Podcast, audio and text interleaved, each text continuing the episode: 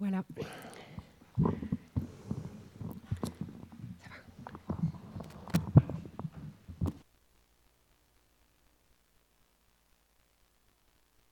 Alors on arrive à la fin du culte, ça va plus être long.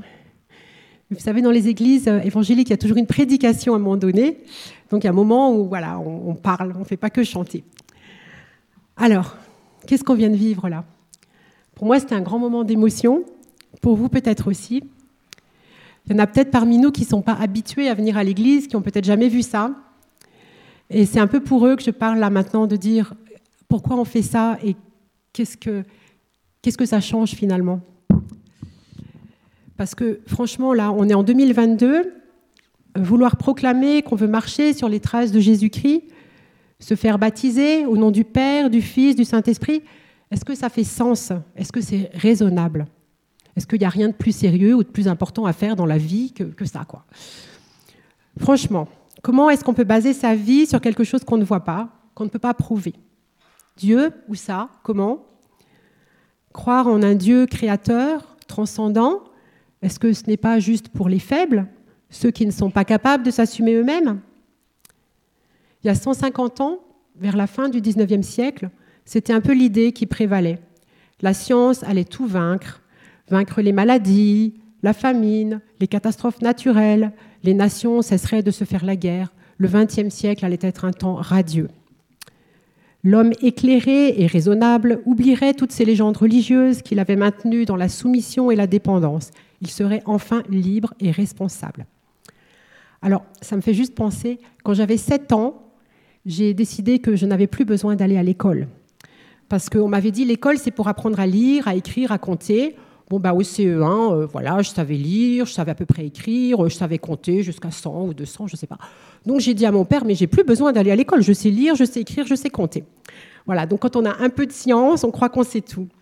Et au 19e siècle, il croyait ça. Il croyait, oui, on est fort, on va, on n'a plus besoin de Dieu. Et puis le 20e siècle est passé par là, avec euh, son histoire tourmentée, et il a fait voler en éclats toutes ses illusions. D'abord par la violence des deux guerres mondiales, et puis l'émergence de nouveaux problèmes qu'on n'avait pas anticipés. Terrorisme, pollution, fonte des glaces. Aujourd'hui, on a le changement climatique, la pandémie.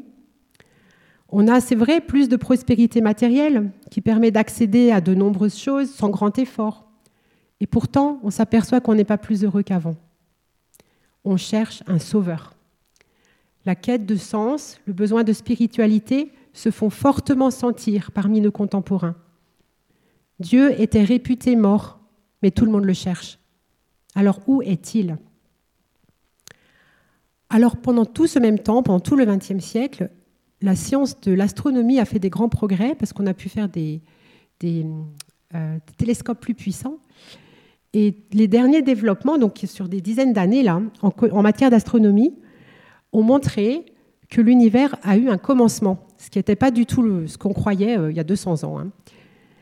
Et on a remarqué aussi par les calculs que toutes les constantes, tous les nombres qui gouvernent le fonctionnement de l'univers sont minutieusement réglés. Je suis en train de lire un livre en ce moment là-dessus qui est passionnant, qui dit que si le cinquième chiffre après la virgule de n'importe lequel de ces nombres était différent, ne serait-ce que d'une unité, l'univers ne pourrait pas exister. Tout est dans un équilibre incroyable. C'est ce que Clémence nous a dit aussi tout à l'heure par rapport à la nature qu'on voit autour de nous. Et donc même des scientifiques qui sont athées au départ sont stupéfaits de découvrir à quel point tout est calculé d'une manière qui exclut la coïncidence et qui démontre l'existence d'une intelligence supérieure à l'origine de l'univers.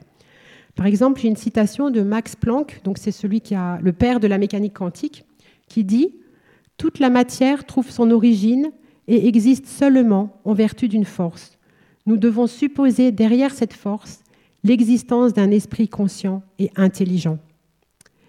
Alors j'ai aussi une autre citation de quelqu'un que je ne connais pas, mais voilà, James Gardner, qui est un théoricien de la complexité donc de, l'univers. Hein.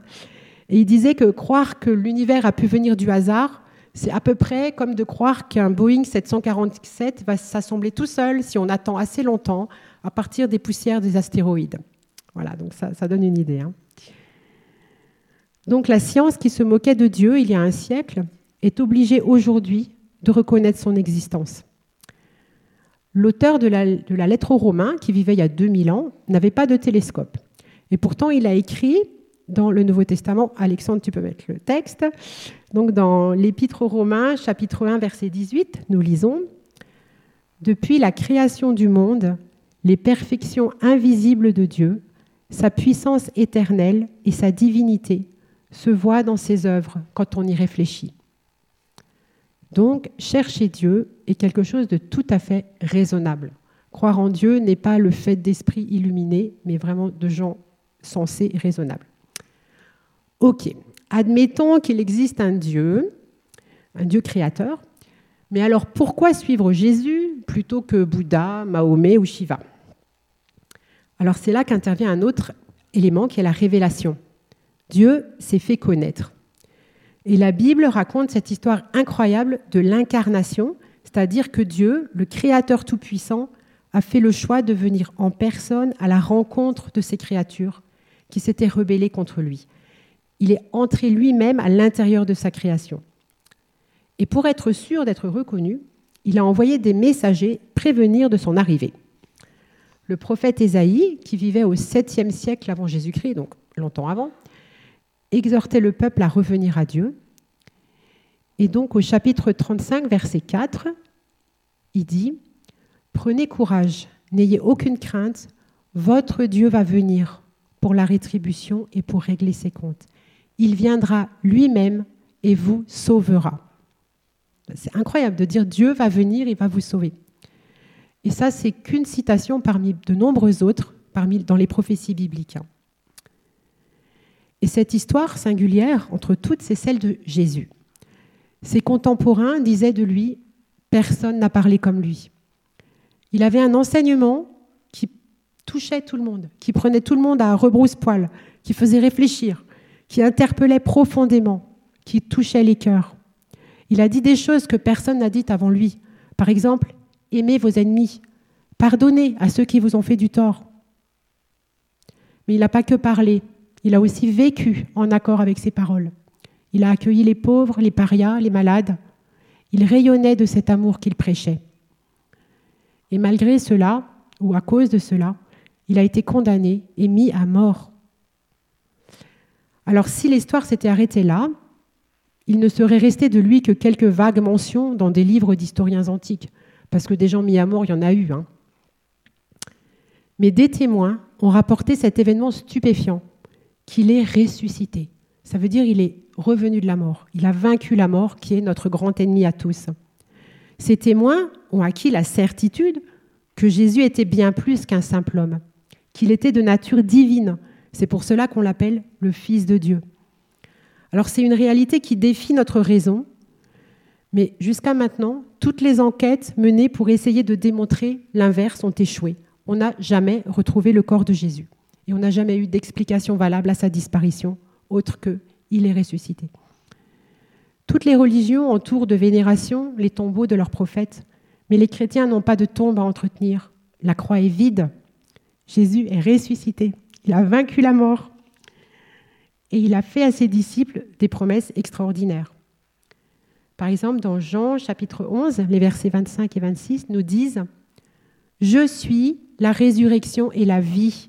Celui qui place toute sa confiance en moi vivra, même s'il meurt. Et celui qui vit et croit en moi ne, mourra, jamais. Ça, c'est fou comme, comme espérance. Hein. que la mort est plus une peur, la mort est plus un obstacle.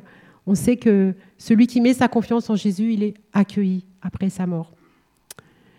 Et quand j'y pense, les témoignages qu'on a entendus, ils nous ont raconté tous les deux une forme de, résurrection aussi. Hein. Ils ont tous les deux passé par des moments très difficiles et on a entendu cette histoire de comment la foi en Jésus les a relevés.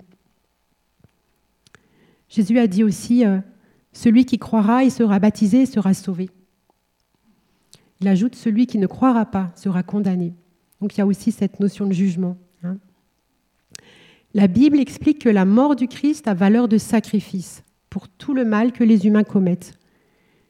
Il a porté nos fautes à notre place pour rétablir la relation originelle entre Dieu et nous. En reconnaissant notre besoin d'être pardonnés et en acceptant ce cadeau, nous bénéficions de la grâce de Dieu et nous devenons ses enfants. C'est ce cheminement que Clémence et Étienne nous ont raconté. Alors, croire que, Jésus est vivant, ben, ça signifie qu'être un disciple de Jésus, ce n'est pas, ça ne consiste pas à suivre des principes éthiques, mais à entretenir une relation d'obéissance avec une personne vivante, avec quelqu'un d'existant qui veut notre bien. Donc, suivre Jésus est aussi tout à fait raisonnable. Et il n'existe pas de meilleur guide que lui. Et le Saint-Esprit, me direz-vous Ça, c'est déjà plus vague. Souvent, on ne sait pas trop qui c'est celui-là. Le Saint-Esprit, c'est Dieu qui se manifeste aujourd'hui parmi les hommes. C'est Dieu présent et agissant sur terre, particulièrement dans la vie de ses enfants. Je dirais c'est ce truc en plus qu'Étienne avait repéré dans la vie des chrétiens. Alors une première chose qu'on peut dire sur le Saint-Esprit, c'est que c'est lui qui a inspiré la Bible.